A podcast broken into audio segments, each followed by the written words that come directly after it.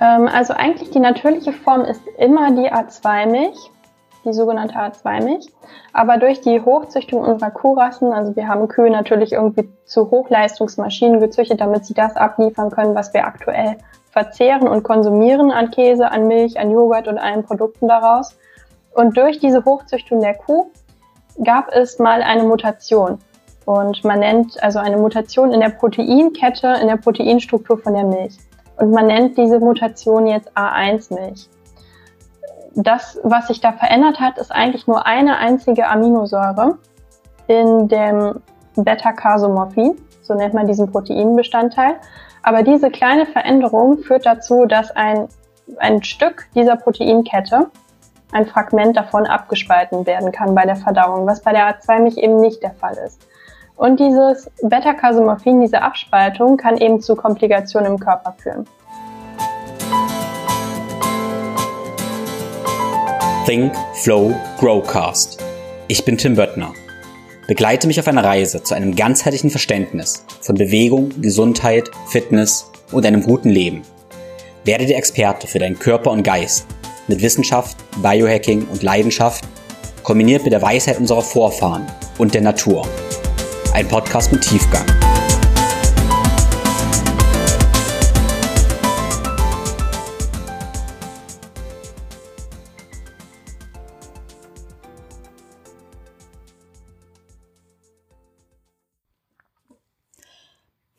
Herzlich willkommen zu dieser Episode. Und heute geht es um Milch, Milchprodukte und auch Milchproteine. Wir schauen uns mal an, was für verschiedene Milcharten es gibt, was der Unterschied zwischen A2 und A1 Milch ist, was denn passiert, wenn wir Milch verarbeiten, sprich wenn wir sie erhitzen, homogenisieren, wenn wir Produkte draus machen wie Quark oder Käse. Und wann oder wie die vielleicht zu Unfähigkeiten führen können und wie die eben auf unseren Körper wirken. Und wir sprechen dann eben auch über Proteinpulver, was letztendlich ja auch verarbeitete Milchprodukte sind, was es da für Unterschiede gibt zwischen Casein und Molkeprotein, zwischen Konzentraten und Isolaten.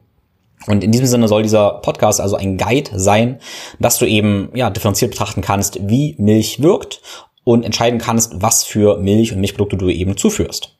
Wenn dieser Podcast hilfreich ist, dann freue ich mich über eine Bewertung bei Apple und Spotify und ich würde mich freuen, wenn du den Podcast auf den sozialen Netzwerken teilst, beispielsweise indem du jetzt direkt einen Screenshot machst und auf den sozialen Netzwerken teilst. Wie immer findest du zu jeder Episode eine Takeaway- und Insight-Episode auf YouTube. Schau deshalb mal in meinem YouTube-Kanal vorbei und schau dir eben die Zusammenfassung an mit meinen Einsichten. Diskutieren kannst du diese Episode auch gerne in der ThinkFlow Go Community. Den Link zur Circle Community findest du ebenfalls in den Show Notes. Ich freue mich, dich da begrüßen zu dürfen. Bevor es losgeht, der Hinweis. Wenn du Unterstützung auf deinem Weg zu ganzheitlicher Gesundheit und Fitness haben möchtest, dann stehe ich dir als 1 zu 1 Coach sehr gerne zur Seite. Du kannst dafür sehr gerne dein persönliches Beratungsgespräch vereinbaren. Du findest in den Shownotes auch den Link zu meinem Shop, wo du verschiedene Online-Kurse und Live-Workshops findest. Und ich freue mich, dich da begrüßen zu dürfen. Gut, nun, lass uns direkt reinspringen. Heute geht es um was ganz Selbstverständliches, was vielleicht aber weniger selbstverständlich ist, als wir irgendwie denken. Und das ist die Milch. Milch gehört irgendwie zu unserer Kultur. Milch macht man einen Kaffee, Milch hat man fürs Müsli, Milchprodukte gibt es eigentlich ständig und überall. Und das ist für uns so irgendwie völlig klar, dass wir immer Milch nehmen, Milch haben.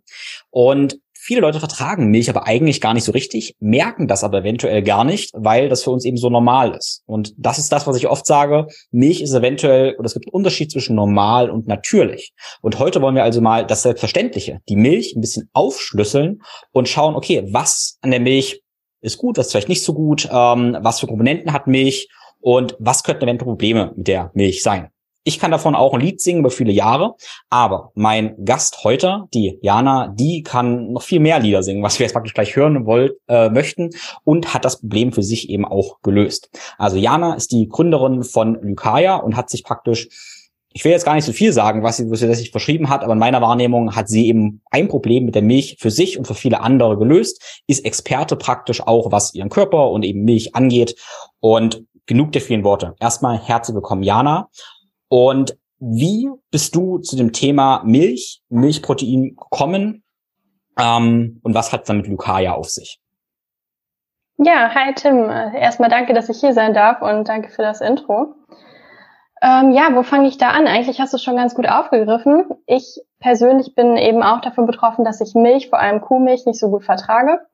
Und das hat sich bei mir im Jahr 2018, 2019 so erstmalig richtig rausgestellt. In der Zeit habe ich dann auch Fitnesswettkämpfe gemacht, wo ich dann eben extrem drauf geachtet habe, meinen Proteinbedarf zu decken.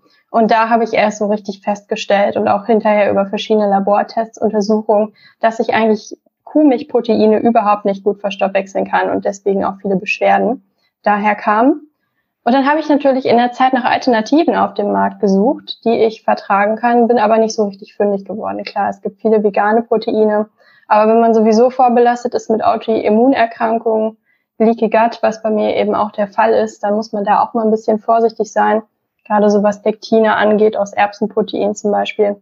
Ja, und dann hatte ich da echt ein bisschen Not, meinen Proteinbedarf zu decken habe zeitgleich ähm, den Masterstudiengang Technical Entrepreneurship und Innovation studiert, wo ich halt schon so ein bisschen in die Unternehmertumsrichtung, Start-up-Richtung nicht gedrückt wurde, aber zumindest Werkzeuge dafür an die Hand bekommen habe.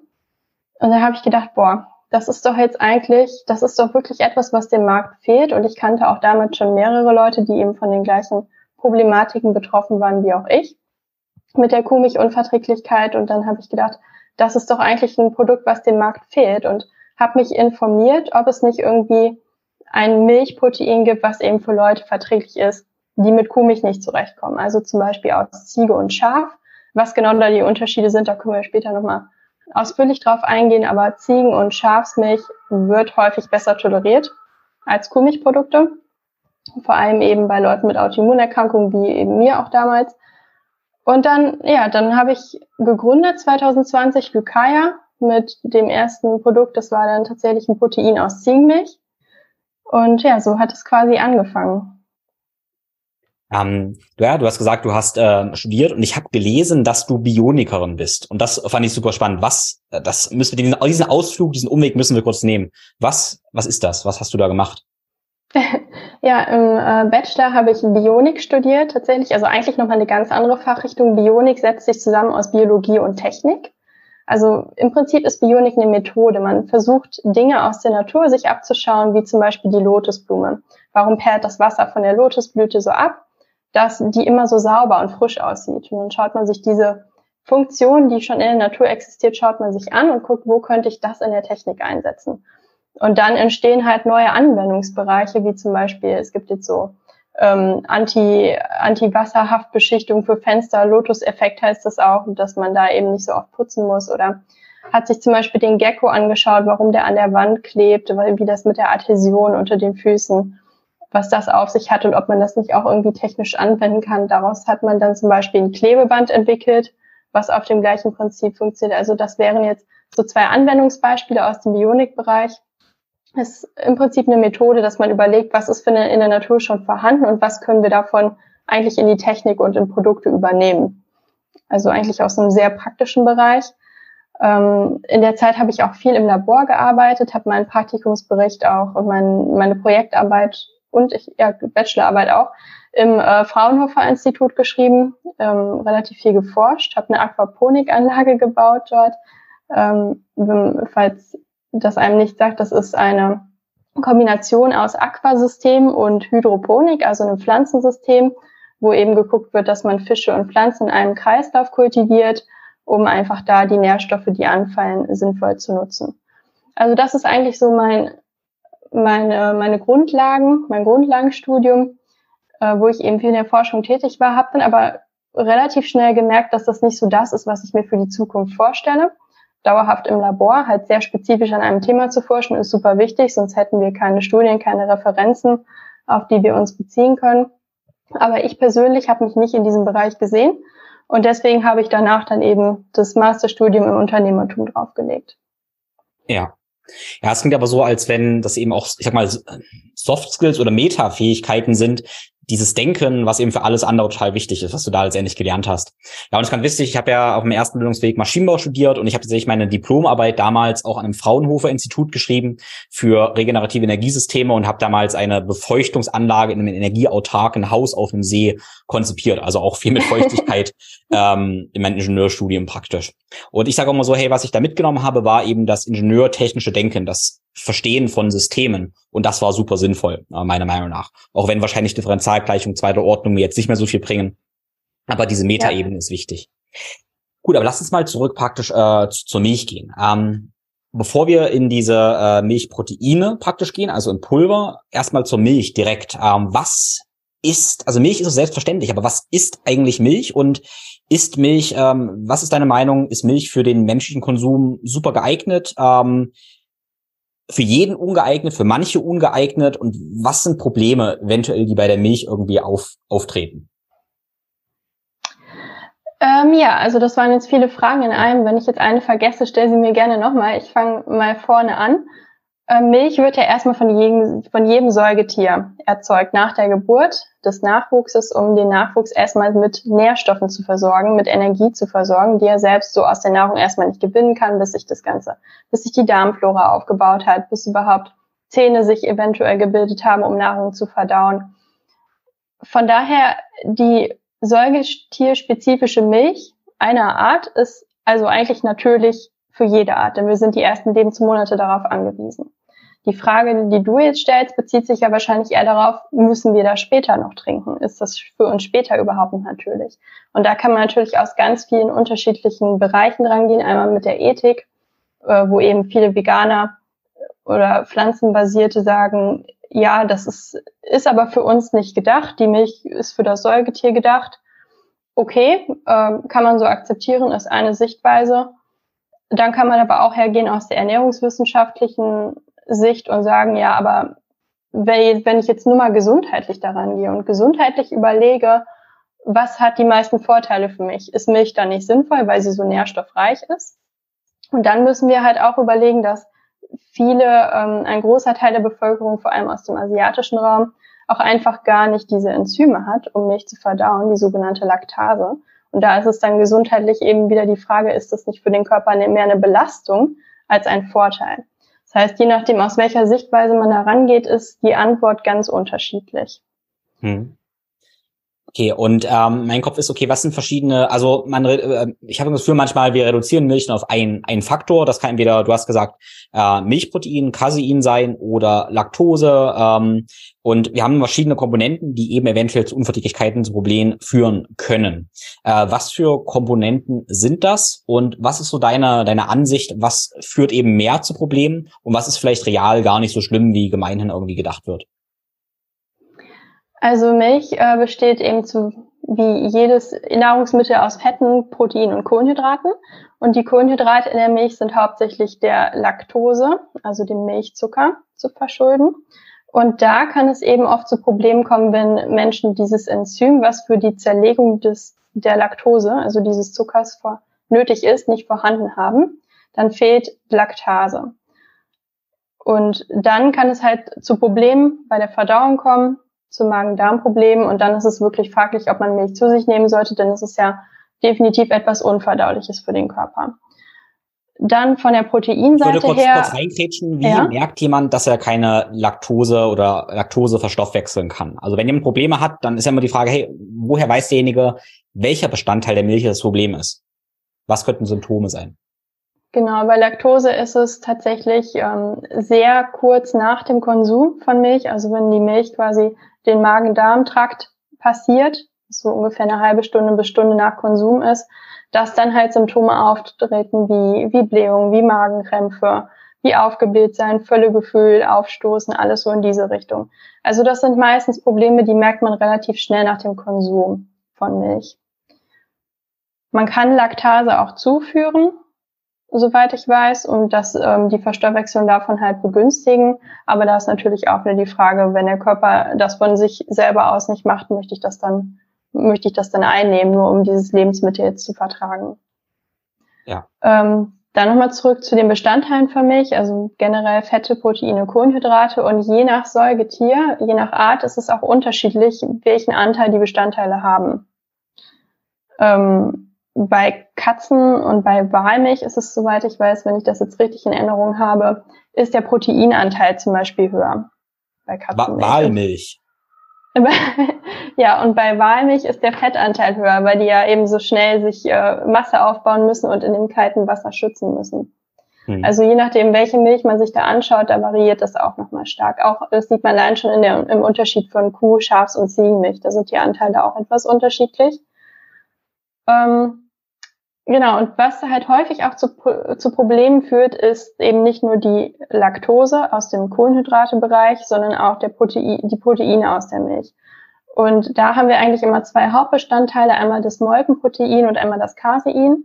Das Molkenprotein kennt man vor allem so von den klassischen Whey- und Molkepulvern, wie sie halt im Sport- und Nahrungsergänzungsbereich angewendet werden. Und dann gibt es noch den Caseinanteil, der vor allem dann abgeschöpft wird bei der Milchproduktion für Käseherstellung, für Quarkherstellung, alles was eben so in diese dickere, cremigere Richtung geht. Mhm. Und man kann tatsächlich Unverträglichkeiten gegenüber beiden Proteinen haben. Wesentlich häufiger ist aber eigentlich die Caseinunverträglichkeit.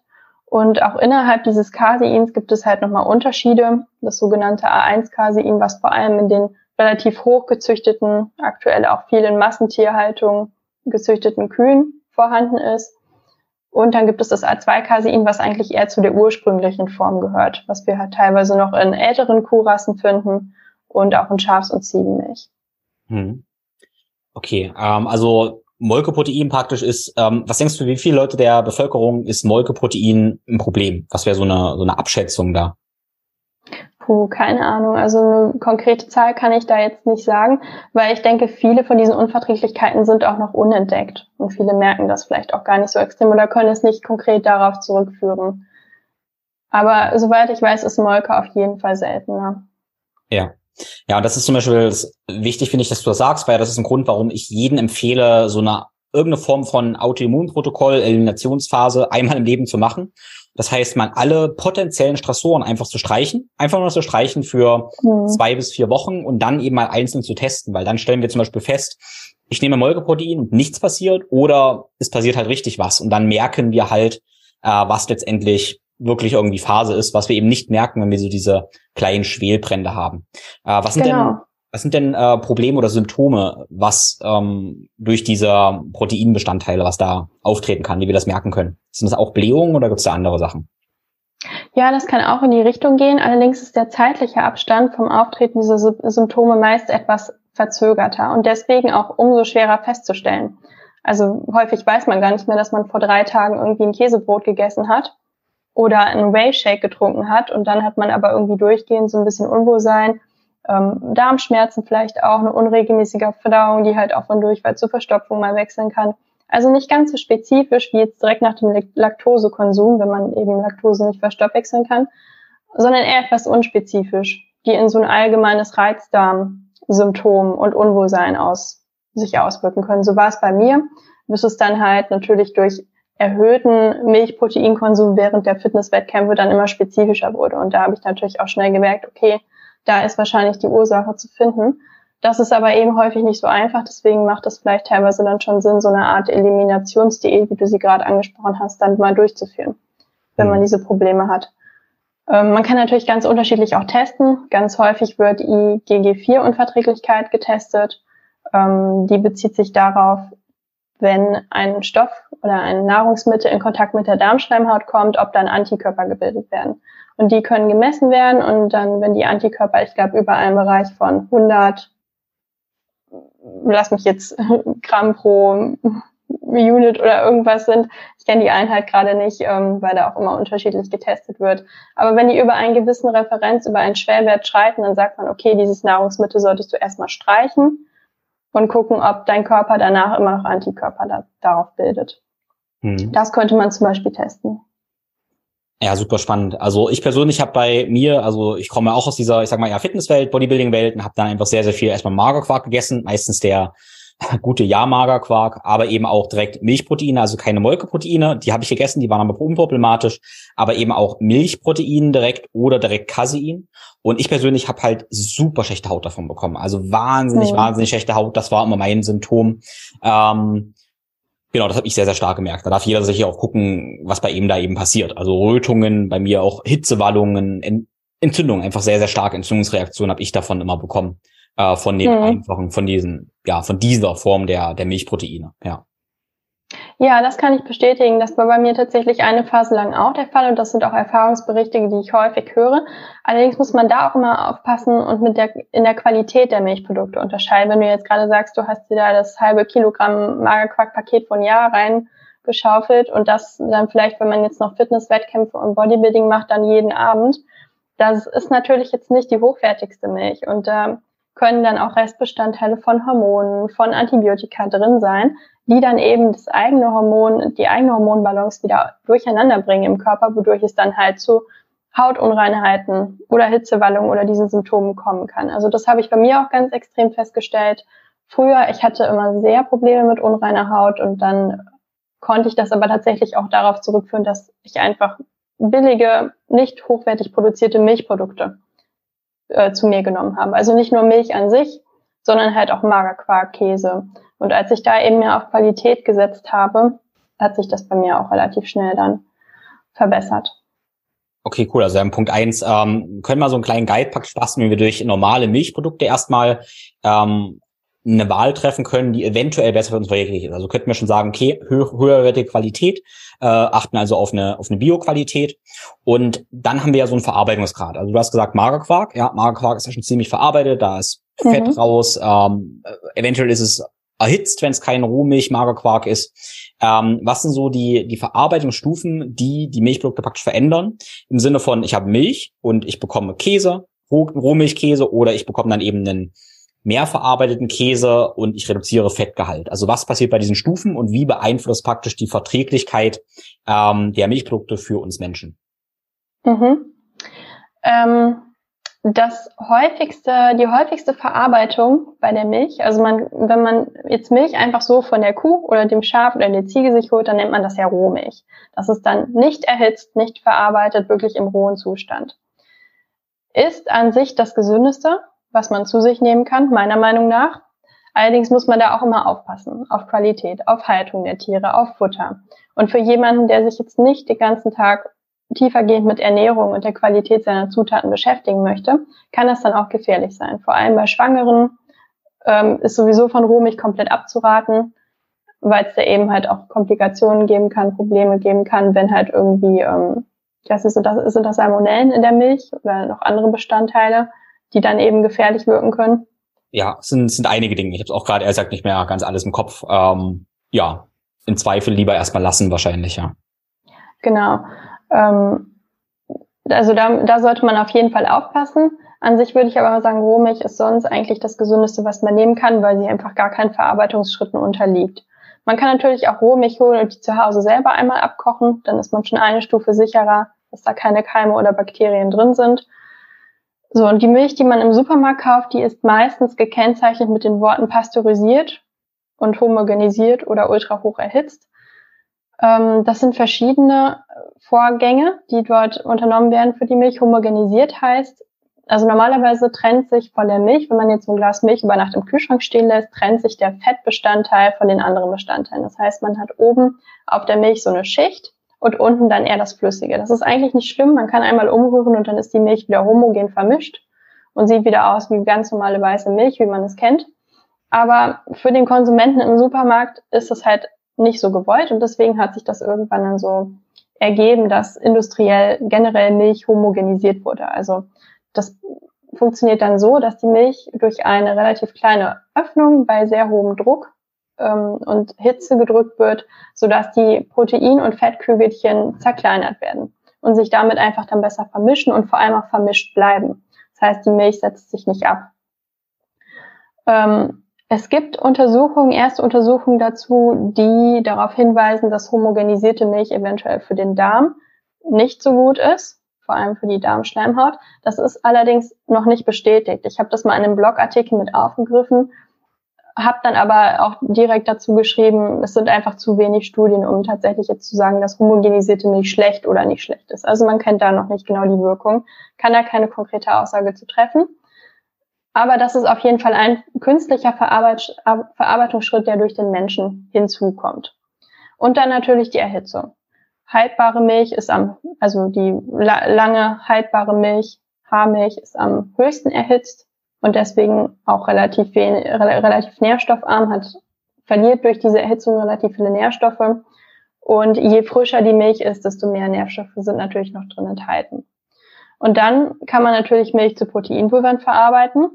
Und auch da sind eigentlich immer Erhitzungsvorgänge notwendig, Filtrationsvorgänge, um eben die Molke, die Fettbestandteile, die Laktose, also alles, was man im Protein nicht drin haben möchte, um halt das reine Protein hinterher rauszubekommen, um das herauszufiltern. Das sind dann zum Beispiel Verarbeitungsschritte, die dafür not notwendig sind. Hm. Okay, da gehen wir gleich mal rein. Noch eine Ergänzung praktisch. Ähm, Schwangere und Rohmilch äh, haben wir das Problem, habe ich noch mal kurz nachgeschaut. Äh, wir haben Listerin ähm, und eventuell ähm, Kolibakterien, eben Salmonellen, was wir schon gesagt hatten, und eventuell auch Tuberkulosebakterien. Das sind pot potenzielle Probleme, weshalb man es eben vermeiden sollte. Ähm, genau, und ähm, interessant, Homogenisierung, dass es eventuell was macht. Könnte man jetzt sagen, okay, ja, vielleicht dadurch, dass sie eben kleiner werden, kann vielleicht die Darmwand irgendwie besser, anders passiert werden. Im Zweifel kann man aber sagen, im Zweifel für die Natur, im Zweifel die natürliche Variante wählen.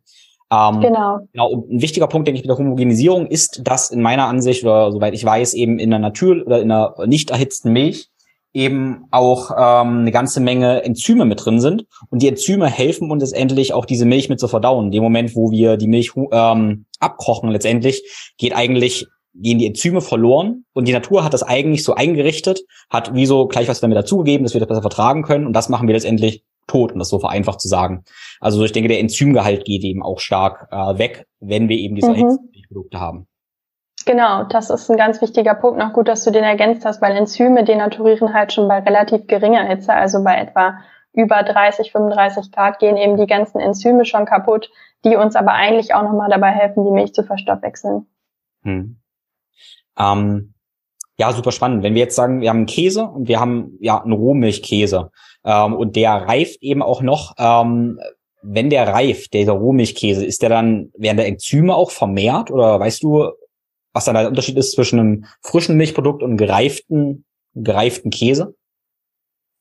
Also bei, also ein Reifungsprozess ist ja generell eigentlich, gehört ja zu der Kategorie der Fermentation. Und bei Fermentation ist es eigentlich immer so, dass langkettige Kohlenhydrate oder langkettige ähm, Bestandteile abgebaut werden, heruntergebrochen werden. Deswegen fermentiert man ja zum Beispiel dann auch den, das Mehl, den Brotteig, um dann zum Beispiel das Gluten abzubauen. Ähm, ähnlich dann eben auch im Käse. Da werden dann halt auch Bestandteile der Laktose, also des Zuckers, schon mal abgebaut in Proteinbestandteile. Ähm, mhm. Beziehungsweise umgewandelt. Also man kann jetzt nicht einfach Käse, also Zucker in Protein umwandeln, so einfach geht das nicht, aber ähm, vorverdaut und für uns daher besser verdaulich gemacht. Ob jetzt Enzyme vermehrt werden, das, also da bin ich einfach nicht so tief in der Materie, dass ich dazu eine Aussage machen kann, aber ich kann es mir ehrlich gesagt nicht vorstellen. Also ich glaube, Enzyme sind drin, aber vermehren kann ich mir jetzt nicht vorstellen. Also dass er dadurch verdaulich ist. Ich glaube, Käse wird generell verdaulicher für uns, dadurch, dass eben schon mal Zuckerketten heruntergebrochen werden. Okay. Ja, das ergibt ziemlich viel Sinn. Und es ist eben auch super spannend für jeden Zuhörer nur zu reflektieren, dass wir nicht sagen können, ich vertrage keine Milch, weil ich vertrage eben keine Milch. Und damit alle Milchprodukte, weil eben eine Milch was ganz anderes ist als eine homogenisierte Milch und was anderes ist als ein lange gereifter Käse. Ne? Genau. Genau. Ähm, wir sind jetzt noch nicht so weit darauf eingegangen, was der Unterschied zwischen A1 und A2 Casein praktisch eigentlich ist. Und da wäre praktisch meine Frage, was ist so der vielleicht auch biochemische Unterschied und warum wirkt das denn eben unterschiedlich auf meinen Körper? Und wo konkret, außer jetzt Ziege und Schaf, finden wir eben diese A2-Form und wo finden wir die A1-Form? Ähm, also eigentlich die natürliche Form ist immer die A2-Milch die sogenannte A2-Milch. Aber durch die Hochzüchtung unserer Kuhrassen, also wir haben Kühe natürlich irgendwie zu Hochleistungsmaschinen gezüchtet, damit sie das abliefern können, was wir aktuell verzehren und konsumieren an Käse, an Milch, an Joghurt und allen Produkten daraus. Und durch diese Hochzüchtung der Kuh gab es mal eine Mutation. Und man nennt also eine Mutation in der Proteinkette, in der Proteinstruktur von der Milch. Und man nennt diese Mutation jetzt A1-Milch. Das, was sich da verändert hat, ist eigentlich nur eine einzige Aminosäure in dem Beta-Casomorphin, so nennt man diesen Proteinbestandteil. Aber diese kleine Veränderung führt dazu, dass ein, ein Stück dieser Proteinkette, ein Fragment davon abgespalten werden kann bei der Verdauung, was bei der A2-Milch eben nicht der Fall ist.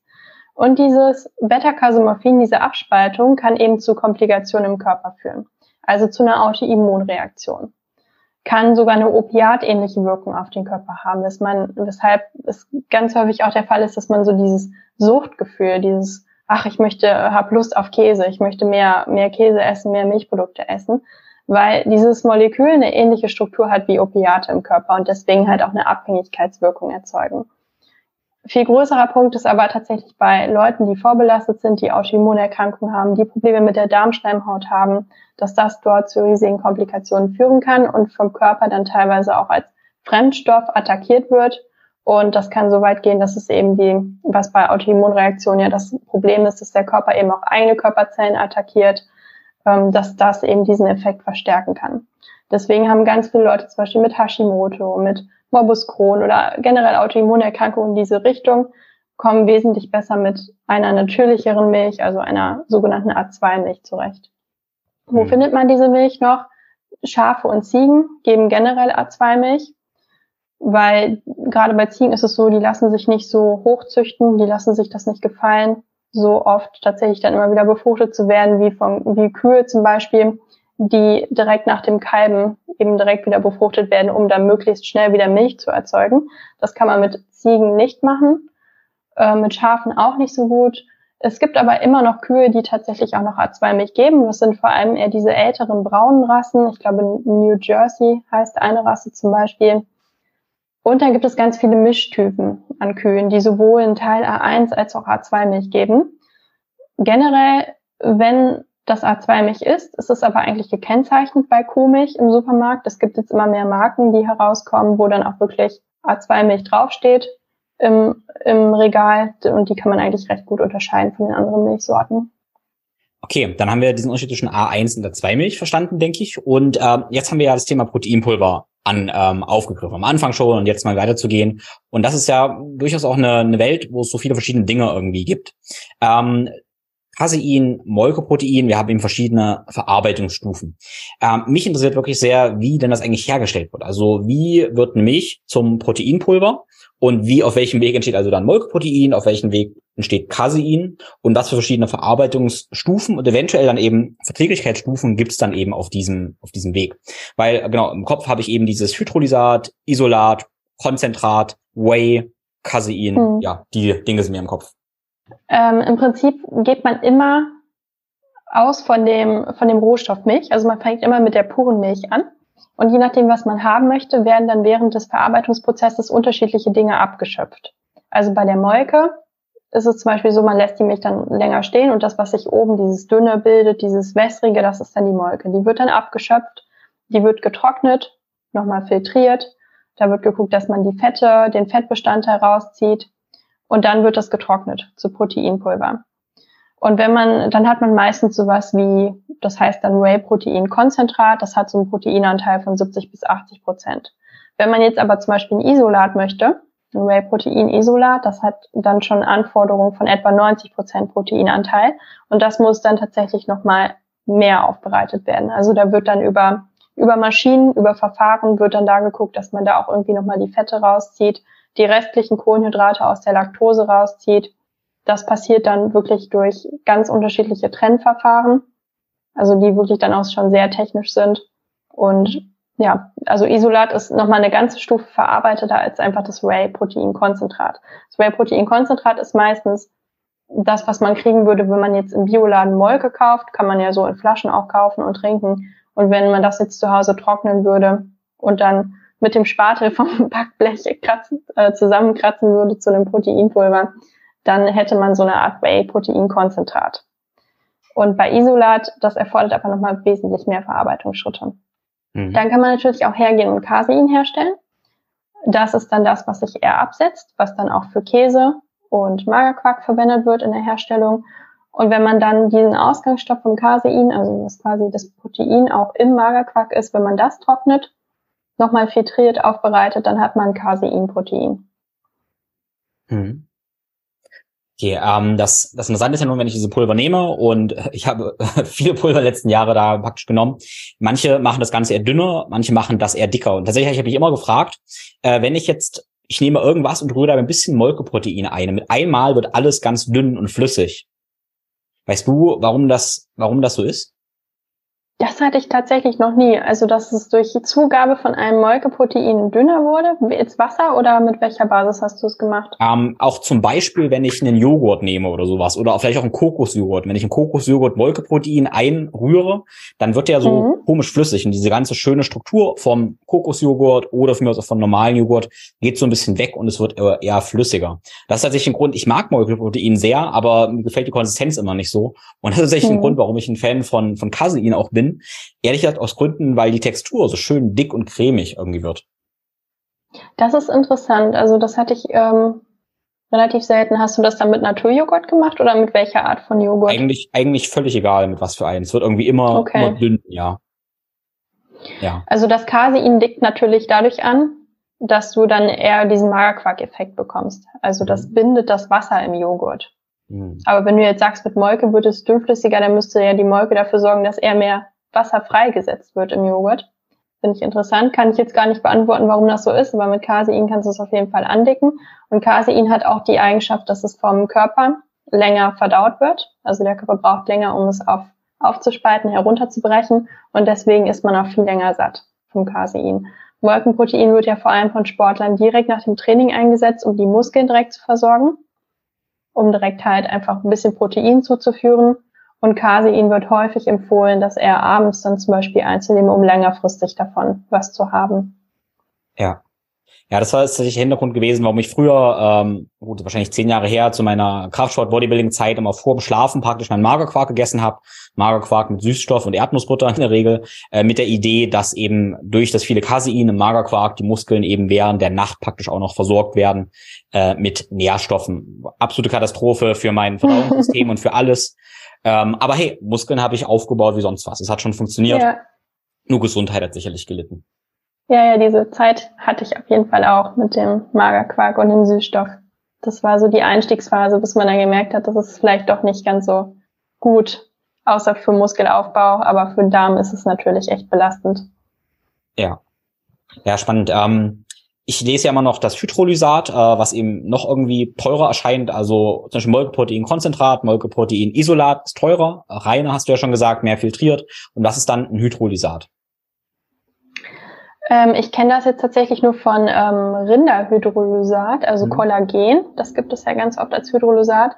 Und das wird dann aus Rinderhaut gewonnen, ganz häufig das Kollagen. Also gar nicht so, wenn, wenn ich jetzt Kollagen haben möchte, dann mache ich mir eine Knochenbrühe. Mhm. Und dann könnte ich auch die Knochenbrühe nehmen und die dann abschöpfen und trocknen, ähnlich wie mit dem Molke, mit der flüssigen Molke. Und dann hätte ich ein Kollagen aus, aus Bone Broth, also aus Rinderbrühe.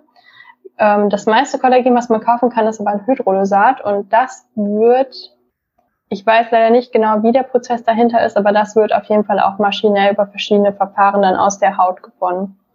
Mhm. Also ist eher ein, ein künstlicher Prozess. Deswegen bin ich da auch mal etwas vorsichtig, wo ich das herhole, weil natürlich dann auch gewährleistet sein muss, dass es eben eine gute Qualität hat. Ja, ja, ähm, ja, Thema Proteinpulver. Ich hätte oft gefragt, hey, weil du hast jetzt künstlich und natürlich irgendwie gesagt, so. Und dann ist mal die Frage, ähm, wann setzt man Proteinpulver ein? Wie ist da deine ganz persönliche Praxis? Also, oder wie rechtfertigst du Proteinpulver? Wann setzt du dir ein und warum? Ja, das ist eine gute Frage. Und auch da, je nachdem, aus welcher Perspektive man das betrachtet, kommt man aus ganz unterschiedlichen, zu ganz unterschiedlichen Antworten natürlich. Ich persönlich habe ja angefangen mit meinen Fitnesswettkämpfen, also sehr von der auf Gesundheit, Ernährung, Ästhetik betrachteten Sicht.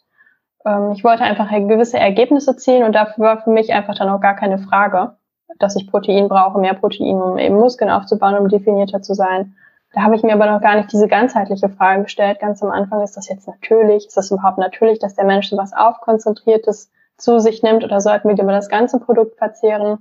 Und das ist ja auch immer die Frage, was man will. Also gerade wenn man so in den Bereich Biohacking geht, da geht es ja wirklich darum, den Körper maximal zu optimieren mit dem, was wir als Mensch herstellen können aus der Nahrung.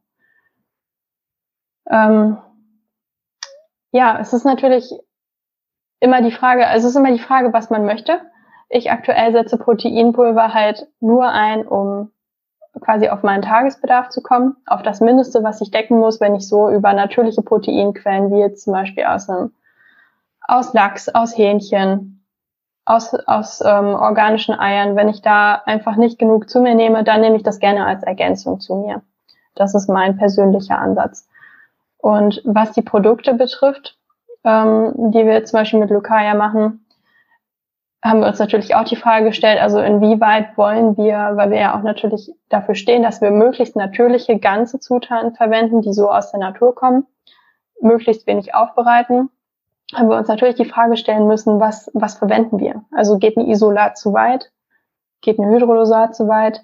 Und wir haben gesagt, okay, wir wollen aber trotzdem irgendwie ergänzen und verbessern. Und vor allem ist es ja auch gesundheitlich bewiesen, dass es positive Wirkung hat, gerade auch für Leute, die eben Autoimmunerkrankungen haben oder die eine Operation hatten und einfach ihren Proteinbedarf zu mehr Protein zu sich nehmen müssen, ihren Proteinbedarf erhöhen müssen. Und dann haben wir gesagt, okay, dann entscheiden wir uns für ein Whey-Protein-Konzentrat aus Weidehaltung. Denn da können wir sicherstellen, dass die Kühe Freigang hatten, dass die ähm, gutes Futter hatten, dass es aus Bioqualität kommt, aus Österreich vor allem, wo die Bedingungen auch nochmal besser sind. Und beim Konzentrat, bei unseres hat, glaube ich, ungefähr 80 Prozent Proteinanteil, ist es halt auch so, dass es nur relativ wenige Verarbeitungsschritte hinter sich hat und nicht dann nochmal drei, vier, fünf weitere Verarbeitungsschritte, um halt ein Isolat daraus zu machen. Wenn man natürlich Sport macht und ein Isolat möchte, weil man direkt quasi das Whey in die Muskeln senden möchte, ohne irgendwie noch ein bisschen Restbestandteile Laktose, Fett dabei zu haben, kann man das natürlich machen. Aber das war jetzt persönlich unser Ansatz. Und ich denke, da muss man auch immer für sich gucken, was möchte man, was ist das persönliche Ziel und was ist dafür halt was, was ist dafür die beste Lösung? Ja. Ja, ich mag das, was du gesagt hast, weil das ist auch das, was ich gerne kommuniziere und persönlich eben mache. Ich möchte meinen Proteinbedarf, äh, wo ich weiß, es gibt einen Proteinbedarf, mit dem ich mich besser fühle, wenn ich den im Durchschnitt eben erreiche. Äh, was kann ich dadurch durch ganze natürliche Lebensmittel decken? Und das, was ich eben nicht decken kann, aus verschiedenen Gründen, das können ethische, moralische Gründe sein, das können organisatorische Gründe sein, wie mein Lebensstil eben ist, was ich so tue, ähm, dann ist es für mich eben convenient, also komfortabel, das Ganze zu decken mit einem Proteinpulver, als, als Ergänzung, um eben meinen mein Bedarf zu decken. So handhabe ich das in der Regel. Und es ist für mich eben auch ein Convenient-Produkt. Ne? Also das ist für mich schon, schon ganz klar und eben eine praktische Lösung. Ja, bei vielen Klienten habe ich das eben dass ich eben sehe, ah, wenn wir einen Grundproteinbedarf eben haben, dann geht's uns in allen Aspekten irgendwie besser, weil die ganze Biologie eben besser funktioniert. Und für viele ist es eben wirklich, wirklich schwer, das irgendwie durch normale Lebensmittel zu machen. Und deshalb kann es eben eine gute Idee sein, ähm, ja, mit Proteinpulver zu ergänzen. Ja. Genau, ja. Also hast du nochmal genau zusammengefasst, wie ich es rüberbringen wollte. Ich versuche eben auch, oder ich denke auch, es ist sinnvoll, den Grundbedarf durch möglichst natürlich ganzheitliche Lebensmittel zu decken und das eher als Ergänzung zu sehen. Also eher so als das i-Tüpfelchen um es zu verbessern, wenn man mit natürlichen Lebensmitteln dort nicht hinkommt. Ja. Definitiv. Ja. Ja, in diesem Sinne ähm, sind, also für mich sind, ich weiß nicht, ob man ein Proteinpulver Supplement bezeichnen möchte, ist auch gar nicht so wichtig, aber es ist immer eine Kompensation für einen nicht artgerechten Lebensstil und das ist eben gar nicht wertend gemeint, weil wir alle nicht artgerecht leben. Wir sind halt Teil genau. von der Gesellschaft und deshalb dürfen wir halt wählen, das Ganze zu kompensieren durch Nahrungsergänzungsmittel, durch Proteinpulver und das ist okay. Richtig, ja. Ähm, ich habe ein paar Artikel von dir auch gelesen und wurde hellhörig, wo ich das Thema Mykoproteine gelesen habe. Äh, klang für mhm. mich, ja, Proteinpulver aus Pilzen. Erzähl mal was dazu. Was hat's damit auf sich? Ja, also die Pilze sind ja so ein bisschen meine zweite Leidenschaft dann, äh, nachdem das mit A2-Milch und Ziegenprotein auf den Markt kam. Ich äh, habe eine Zeit lang sehr hochdosiert Reishi-Pilz eingenommen ähm, was mir bei meiner Neurodermitis und Autoimmunerkrankung sehr geholfen hat. Und das hat bei mir so ein bisschen das Interesse noch für dieses Thema geweckt. Und dann habe ich auch im Badezimmer meine eigenen Pilze gezüchtet. Ähm, natürlich nicht die, die wir jetzt online verkaufen. Aber wir haben jetzt auch einige Produkte mit Pilzen und Mykoprotein ist tatsächlich etwas, was ich gerne in Zukunft machen würde, also ein Protein aus Pilzen herstellen. Ich habe da in einem anderen Projekt noch mitgearbeitet, vergangenes Jahr, wo wir wirklich ähm, Pilzstämme genommen haben und eine Zuckerquelle, das zusammen in einen Fermenter gepackt haben und dann quasi versucht haben, mit diesen Pilzen die ja Zucker abbauen können, daraus ein Protein herzustellen. Also ähnlich wie eine Fermentation auch. Und äh, das war auch recht erfolgreich. Da daraus kam, dann kann man sich vorstellen, wie, wie, so, wie so eine Masse, wie so eine Masse, die man zu Tofu oder irgendwas verarbeiten könnte. Aber halt eben nur aus einer Zuckerquelle. Wir haben damals Apfeltrester genommen, also das, was sowieso im Lebensmittelbereich relativ großflächig anfällt und nicht weiter keine höhere Wertschöpfungskette hat, haben das dann fermentiert mit dem Pilzstämmen und daraus quasi eine Proteinquelle erzeugt. Das Ganze dann auch getrocknet zu Pulver. Und das Projekt läuft gerade auch noch und ist gerade dabei, das jetzt im größeren Maßstab herzustellen. wenn man etwas in einem kleinen Fermenter herstellen kann im Labor, heißt das nicht unbedingt immer, dass das dann auch in 10 Tonnen, 20 Tonnen Größen geht. Und das ist gerade noch so ein bisschen der wunde Punkt, also die Skalierung dahinter. Und das hätte ich natürlich, also es ist eine andere Firma, aber ich kooperiere mit denen und ähm, das hätte ich natürlich gerne auch irgendwie als Produktbasis für Lucaya, denn also die Ausgangsbasis ist quasi nur Apfeltrester mit Pilzen, die auch einen natürlichen, natürlichen Ursprung haben. Die ist es sogar ein Stamm, den kennt man vielleicht aus dem Supermarkt. Das sind die Austernseitlinge, wenn man Seitlinge schon mal gegessen hat. Das ist, also ist ein Verwandter, mit dem wir das gemacht haben, Verwandter Pilz. Und deswegen wäre das meiner Ansicht nach auch noch etwas relativ Natürliches, was man relativ gut bestimmen kann, was man gut nachhalten kann. Und da würde ich gerne ein Mykoprotein mit erzeugen. Also Myko, Mykologie, Pilze, Protein, daher kommt der Begriff. Das ist super, super spannend. Also ja, ich meine, es gibt ja nun mittlerweile viele Ideen, wie wir irgendwie Proteinbedarf von, von der Welt tatsächlich eben auch ja irgendwie noch mit decken können. Gibt es Ideen von Insektenproteinen, solchen Sachen. Und das Thema Mykoprotein klingt natürlich da total potent und natürlich irgendwie auch ein bisschen magisch, dass wir Apfeltrester, Kohlenhydrate nehmen und da Proteine entstehen.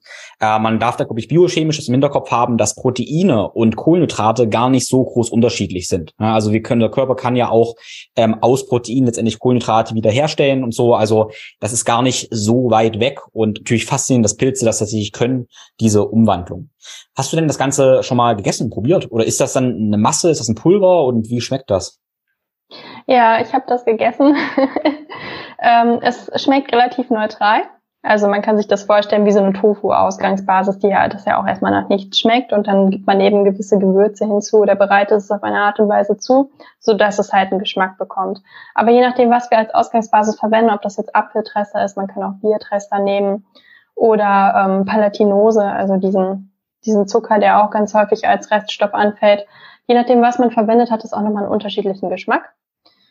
Ähm, wir haben daraus erste Produkte auch hergestellt, Würstchen und so Burger Patties, also das das Übliche. Einfach äh, nur, um, um erstmal zu gucken, was kann man überhaupt daraus machen.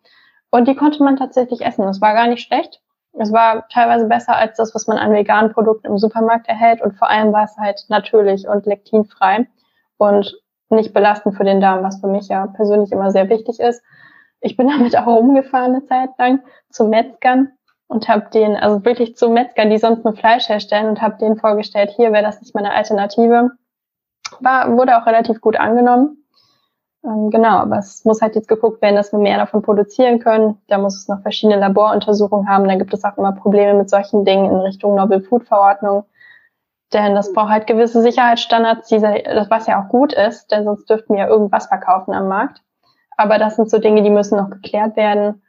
Und ja, dann, es gibt aber viele Firmen, die gerade auch schon daran forschen, wie zum Beispiel Mushlabs. Falls äh, du die schon mal gehört hast, ist eine relativ große Firma, ich glaube aus Berlin. Also es längst halt kein Geheimnis mehr mit solchen Sachen daneben oder solchen Methoden, Pilzprotein oder Mykoprotein herzustellen. Und ja, ich finde, jede Firma, die daran arbeitet, so eine alternative, gut verträgliche Proteinquelle herzustellen, finde ich gut die Idee und sollte man auf jeden Fall unterstützen. Ja. Ja, ähm, die, die Firmen, die lasse ich mir von dir nochmal genau sagen, verlinkt das eben in den Show Notes, dass jeder nochmal gerne nochmal selber nachschauen kann, was da so die Speerspitze der Forschung ist. Aber vielleicht sehen wir es ja bald eben auch von, von Lykaya. Ähm, ja, wir hatten eine andere Perspektive, die in den letzten Jahren so ein bisschen aufkam, war ja das Insektenprotein. Ähm, ja, das ist halt geschmacklich sehr, sehr gewöhnungsbedürftig. Ähm, mhm. ja, ich habe ein bisschen Insektprotein tatsächlich zu Hause. Ähm, ja, geschmacklich interessant. Und eben, ja, nicht vegan, wem das irgendwie wichtig ist. Und da war meine Frage jetzt, die mir in den Kopf geschossen ist, ähm, ist denn, ist denn Pilzprotein vegan oder wie deklariert man Pilze? Weil es ist ja eigentlich weder, weder Pflanze noch Tier, oder? Ja, das ist richtig. Also Pilze sind eine komplett eigene Klasse. Man sagt auch das Fungi Fungi Kin Kingdom im, in Englischen. Also eine komplett eigene Art, komplett eigene Klasse. Ähm, aber eigentlich werden Pilze auf jeden Fall auch in veganen Produkten verwendet. Also sind eigentlich vegan. Ich hatte aber auch schon mal, da war ich auf einer veganen Messe mit Lukai, da kam die Vorsitzende von der Tierschutzpartei Deutschland auf mich zu und hat gesagt, wie, sie verkaufen hier Pilzextrakte, das ist doch gar nicht vegan. und ähm, ja, also die Meinungen dazu sind unterschiedlich, weil es eben eine eigene Klasse ist, kann man es weder den Tieren noch den Pflanzen zuordnen. Aber Pilze haben kein zentrales Nervensystem, empfinden keine Schmerzen. Also ich denke, man kann sie eher dann zu den veganen Produkten zählen als woanders. Und es gibt ja auch, es gibt ja auch Pilzprodukte im Supermarkt, die auch vegan gekennzeichnet sind, so Pilzburger und Pilzwürstchen. Von daher. Ja. Ja, sehr schön. Ähm, total spannend. Also Lykaya. Ähm, ich glaube, eingangs im Podcast habe ich das gesagt oder werde es eben auch noch sagen, dass ähm, ich liebe Lykaya-Produkte und du hast für uns auch einen Code praktisch erstellt. Also jeder, der sagt, hey, er möchte das Ganze ausprobieren, den lade ich eben dazu ein, das wirklich mal zu testen und gern zu vergleichen. Verträgt man vielleicht dieses Casein besser als andere Dinge? Ähm, und zum Beispiel weiß ich auch, ah, du hast auch ein großes Herz, was Nachhaltigkeit angeht. Korrigiere mich da gerne, wenn ich Falsches sage, aber soweit ich weiß, mit jedem Produkt, was man bei dir kauft, werden drei Bäume gepflanzt mhm. oder unterstützt. Ist das so? Ist so, genau, richtig. Haben wir jetzt dazu genommen, dieses Jahr eine Kooperation. Da gibt's natürlich viele Firmen, die sowas anbieten. Wir haben uns für Tribe entschieden, so heißen die, weil die eben, da kann man es, für uns war das am durchsichtigsten, am transparentesten und man konnte da ganz gut nachhalten, dass wirklich dann auch Bäume gepflanzt werden mit dem Geld, was über die Produkte erzeugt wird. Ja, Cool. Also ich bin ein Fan von dem Protein-Porridge. Okay, jetzt ähm, muss ich mich korrigieren. Ich esse das Porridge ab und zu. Meine Partnerin ist aber eine Riesenfreundin vom Protein-Porridge. Tatsächlich, äh, was super schokoladig ist. Ich bin auch eine Fan von dem Proteinpulver ähm, und ähm, genau die Einladung an die Hörer, wer es testen möchte. Da haben wir einen Code, ähm, der ist ThinkFlowGrow 10. Also ThinkFlowGrow 10, alles klein zusammen. Und Link gibt's eben in den in den Show Notes. So, das war praktisch die kleine die kleine Einladung, die kleine Werbung und ähm, ja, mich würde interessieren, wie geht's, oder erstmal, die Frage habe ich vergessen. Was, was heißt Lykaya? Wie bist du auf den Namen Lykaya gekommen? Und was passiert mit Lykaya in den nächsten Jahren, außer Mykoproteine? Ähm, ja, danke erstmal für deinen Bericht dazu, deinen Erfahrungsbericht. Ähm, Lykaya ist tatsächlich entstanden, also Lykon ist ein Berg in Griechenland und da fanden früher so Naturfestivals statt. So, daher kommt der Name einmal und dann hatte ich mal ein, ein, Album gehört von der Band, das hieß auch Lukaya und fand den Namen ganz schön und in der Zeit war ich auch gerade auf Markennamensuche und auf Domainsuche und es ist heutzutage gar nicht so einfach, was zu finden, was dann in dem Segment, in dem man gründen möchte, was bei mir Nahrungsergänzungsmittel, Lebensmittel sind, noch was frei ist. Und dann fand ich den Namen aber irgendwie künstlerisch schön und auch so ein bisschen geheimnisvoll und habe mich dann dafür entschieden, den zu nehmen. Die Domain war noch frei, es war noch keine Marke darauf angemeldet. Und dann habe ich das relativ schnell auch umgesetzt. Ja. Ah, cool, okay. Ähm, ja, ich verbinde Lykaya irgendwie auch mit, mit Wald, irgendwas Magischen, irgendwas Geheimnisvollen. Ähm, genau, also bis jetzt hast du verschiedene Proteinpulver, Proteinporridge, äh, Pilzextrakte. Was, was kommt da noch? Was ist in deinem, ja, in der Mache praktisch? Also auf jeden Fall gerne ein veganes Protein, was mhm. dann aber gut verträglich ist, was für den Darm schonend ist, auch von Autoimmunpatienten gut vertragen wird. Deswegen halt gerne auch mit Mykoprotein oder eben veganen Proteinpulvern, die gut verträglich sind. Lektinfreies Erbsenprotein, Kürbisprotein, irgendwas in diese Richtung. Und vor allem auch eins, was schmeckt. Die meisten veganen Proteine schmecken so ein bisschen nach Sandkasten, finde ich persönlich. Äh, dann hätte ich gerne noch ein Darmprodukt, irgendwas, was die Darmflora unterstützt. Also Dinge, die ich auch für mich gerade selber hier zu Hause nehme, ist zum Beispiel L-Glutamin, Probiotika, ähm, Enzymferment, sowas wie ähm, schwedische Bitter, Bitter, Bitterkräuter, irgendwas in diese Richtung, was vielleicht auch diese einzelnen Supplemente, die ich jetzt so für mich von verschiedenen Marken teste, vielleicht schon kombiniert, dass man nur ein Präparat nehmen muss. Dann hätte ich vielleicht gerne noch ein Kollagen aus Knochenbrühe also wirklich aus Bone Broth hergestellt, abgeschöpft. Da gibt es schon ganz wenige Marken, die das machen. Ähm, allerdings relativ teuer. Weil natürlich kriegt man aus der Knochenbrühe dann nicht so einen hohen Ertrag, wie wenn man jetzt wirklich durch Rinderhauthydrolysat herstellt. Aber das wäre mir persönlich noch wichtig. Ja, das ist so die Roadmap und das reicht auch erstmal, denn wir haben jetzt schon elf Produkte durch, dadurch, dass wir verschiedene Größen haben von den Verpackungen. Das muss man immer doch dann als einzelnes Produkt betrachten, denn es hat eine eigene Größe, eine eigene Abfüllung. Und damit bin ich gerade schon sehr am Rotieren und deswegen eins nach dem anderen. Aber ich bin immer dankbar für Feedback und für Wünsche und gucke auch immer auf Kommentare unter Posts oder generell in Instagram, was die Leute halt brauchen, was sie sich wünschen, weil letztendlich entscheidet der Markt, was gerade wichtig ist und was es noch nicht gibt, genauso wie mit dem Ziegenprotein. Ja. Ja, cool. Also ich werde eine ganze Menge ähm, ja, Themen praktisch behandelt. Was mich dazu interessieren würde, wären ja so ein paar ähm, ein, zwei, drei Rezepttipps, äh, was man mit dem Ziegenprotein machen kann. Weil wir können jetzt nicht nur irgendwie einen Proteinshake machen, was eventuell ein bisschen langweilig ist. Äh, du teilst eine ganze Menge coole Rezepte, wie du eben das Protein letztendlich auch einsetzt. Ähm, ja, erzähl mal zwei, drei Dinge zur Inspiration. Ähm, süß, herzhaft, was man, was man damit machen kann, wie man es integrieren kann. Ja, im Prinzip eigentlich alles. Also das war eher so ein Nebeneffekt, dass dann auf einmal die ganzen Leute oder die ganzen Kunden von uns damit angefangen haben zu kochen und dann immer Rezepte geschickt haben, Bilder geschickt haben und dann haben wir gedacht, okay, das können wir eigentlich alles direkt verwerten und auch selber mal ein bisschen kreativ werden damit. Man kann eigentlich alles damit machen. Man kann das quasi als Sahne oder Creme fraiche oder generell Milch oder ähm, Creamer-Ersatz sehen. Also man kann Soßen damit cremig machen, zum Beispiel cremige Currys kochen, Salatdressings kann man damit cremig machen, aber auch backen, also einen Teil vom Mehl damit ersetzen. Es ist hitzestabil, und dadurch wird auch nichts irgendwie zerstört oder verändert. Und kann ich, kann ich also das auch mit, wenn ich meinen Kaffee mache und ich möchte den, äh, kann ich dann auch einen Teelöffel oder Esslöffel ähm, Casein reinmachen, im Nutribullet zum Beispiel den mixen und habe dann einen cremigen Kaffee? Ja, das kannst du machen. Wir haben tatsächlich auch Rezepte dazu. Natürlich dann bei uns jetzt in diesem Fall mit Waldkaffee und Chaga, wo wir dann einfach 10 oder 20 Gramm Casein hinzugeben. Du brauchst natürlich entweder so einen Handmilchaufschäumer oder eben einen Mixer, damit sich das Ganze auch gut verteilt. Okay, ähm, ich hätte nicht gedacht, dass ich jetzt noch was äh, auf eine Idee kommt, die ich noch gar nicht hatte, aber ja, tatsächlich geil, weil ich trinke keine keine Milch oder so, weil ich es nicht so gut vertrage, aber Casein habe ich kein Problem und ich stehe total auf ja so Bulletproof ähm, Kaffee-Style mäßig. Ich stehe total drauf und ich habe richtig Lust drauf, ähm, jetzt in meinem Nutri-Bullet, also meinen Mixer praktisch ähm, ja, so einen richtig schönen äh, sahnigen Kaffee praktisch zu machen. Leider ist jetzt schon zu spät. Äh, wenn wir das Ganze aufnehmen, ist schon Nachmittag, es ist kein Kaffee mehr. Aber morgen freue ich mich da jetzt schon drauf. ja, das kannst du auf jeden Fall machen. Verlink uns gerne auf dem Bild. ja, cool. Ja, geil. Und ähm, also genau, was ich in letzter Zeit schon gemacht habe, wo du mich eben auch so inspiriert hast, war eben Soßen damit anzudicken. Man muss eben keine Mehlschwitze oder sowas nehmen, sondern kann eben genau. eines den Proteingehalt erhöhen, andererseits eine schön dicke Soße machen, wo ich tatsächlich total drauf stehe.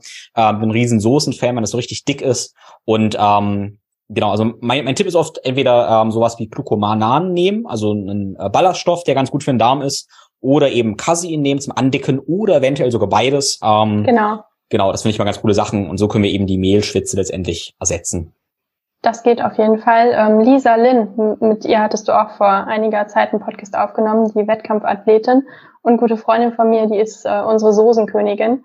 Die macht immer ganz tolle Rezepte mit ähm, Linsenpasta oder Proteinpasta teilweise auch und dann eben Caseinsoßen. Äh, bei ihr regelmäßig in den Feed gucken oder in die Story, da sind immer Rezepte verlinkt. Ja. Ja, cool. Also ich habe jetzt Lust auf Essen tatsächlich. Ähm, schön. Und wie gesagt, mein, mein größtes Takeaway war es tatsächlich das mit dem Kaffee. Krass, ja. Hätte ich nicht mit gerechnet. Ähm, ja, ich hoffe, die Hörer haben ganz viele andere Takeaways eben mitgenommen und freue mich dann eben immer über, über Feedback. Ähm, eben auch, was ich gerne an dich weiterleite, ähm, weil das für dich ja eben auch total wertvoll ist, wie Leute deine Produkte feiern, wie sie eben anderen Menschen helfen, äh, wie wir moderne Lösungen für alte Probleme letztendlich auch schaffen. Ähm, ja, Hast du äh, was auf dem Herzen, was du gerne, gerne noch teilen möchtest? Nein, eigentlich, eigentlich nichts Konkretes. Hm. Okay. Äh, wenn du jetzt, ähm, du hast gesagt, du hast früher, ich sag mal, Fitness gemacht, aber du warst ja wirklich Athletin auch gewesen. Äh, wenn du jetzt deinem damaligen Ich einen Tipp geben könntest, was, was wäre dieser Tipp? Oh, gute Frage. Ich glaube, allgemein erstmal, dass ich mich nicht so hart behandeln soll selbst und nicht so stressen soll. Denn ich habe mir unheimlich Stress mit der Ernährung gemacht und auch mit Routinen und jeden Tag, ich dachte, ich muss jeden Tag Sport machen, jeden Tag extrem hart trainieren. Für einen Mann okay, vielleicht, aber für eine Frau auf jeden Fall nicht notwendig. Und da habe ich mich wirklich sehr gestresst, selbst sehr unter Druck gesetzt, natürlich auch gewisse Disziplin aufgebaut und meine Ziele auch erreicht. Aber ich war nicht sehr, nicht sehr lebensfroh in der Zeit und nicht sehr glücklich. Und da würde ich jetzt rückblickend auf jeden Fall sagen, stress dich nicht so sehr, nimm das nicht so extrem ernst. Du kommst auch so an deine Ziele. Wunderschön. Das kann, glaube ich, jeder mitnehmen. Und ähm, ja, das war jetzt, waren das mehr oder weniger große Worte und tatsächlich ganz pragmatisch dazu sind tatsächlich Proteinpulver. Ganz ehrlich jetzt, für mich was, wie ich mich weniger stresse. Manchmal denke ich auch so, hey, ich muss auf meinen Proteinbedarf kommen, ich muss das noch hinzufügen, aber naja, und manchmal entspannt es mir zu sagen, okay, dann nehme ich halt so ein Scoop Proteinpulver. Das macht mein Leben tatsächlich einfacher. So, so komisch mhm. es irgendwie klickt. Ja? Äh, das ist so meine Erfahrung. Und das ist so, so ein Grund, warum ich das ganz gerne nutze, weil es für mich viele Dinge einfach wirklich vereinfacht. Und das ist wieder so eine moderne Lösung für Probleme des Alltags. Ja. Genau, es ist quasi eine weitere Zutat, eine Proteinzutat, die man in der Küche mit verarbeiten kann, die es ja. einfach leichter macht. Ja. Gut. Also, ich danke dir vielmals. Ähm, wie gesagt, Feedback zum Podcast gerne direkt an mich oder an dich. Ähm, bei Lukaya sehr gerne vorbeischauen, den Code ThinkFlowCode10 gerne benutzen. Damit unterstützen die Hörer praktisch einerseits dich, andererseits mich und genau. natürlich genau. sich selbst, weil das einfach gute Produkte sind. Und als viertes, damit wir eine Win-Win-Win-Situation haben, praktisch auch Bäume und Nachhaltigkeit ja. unsere Natur. Und ja, ich genau. denke, besser geht's nicht. So, das war's mit dieser Episode. Ich hoffe, das war hilfreich und du hast ein paar Tools und Taktiken, um eben rauszufinden, was für dich funktioniert. Ich teile dir noch ganz kurz, was eben für mich funktioniert und was eben nicht. Und da ist interessant, dass auch tatsächlich Ziegen- oder Schafsmilch bei mir zu viel immer zu Reaktionen führt. Okay, wenn also ich habe herausgefunden, wenn ich so drei, viermal die Woche eben Milchprodukte konsumiere, egal was für welche, egal ob das eine Ziegen-Rohmilch ist oder was auch immer, dann ja bekomme ich Entzündungen, ich fühle mich entzündet und ich vertrage das endlich nicht mehr. Allerdings, wenn ich zwei bis dreimal pro Woche das eben zu mir nehme, in einer möglichst natürlichen Form, dann fühle ich mich besser. Und das finde ich super, super spannend tatsächlich. Das in einer, ja, für mich könnte sagen, optimalen Dosis, das eher wie so ein Mojo ist und wenn ich eben zu viel davon nehme, von eben Milchprodukten, dann kehrt sich das Ganze um. Und ja, ich denke, es ist eben wichtig, dass wir für uns selber ausfinden, was für uns da funktioniert und ich hoffe, wir konnten dir die Tools geben, da ein bisschen zu experimentieren und in diesem Sinne teile gern deine Learnings, was für dich funktioniert und ja, werde in diesem Sinne dein eigener Experte oder deine eigene Expertin für deinen Körper. Alles Liebe, dein Tim.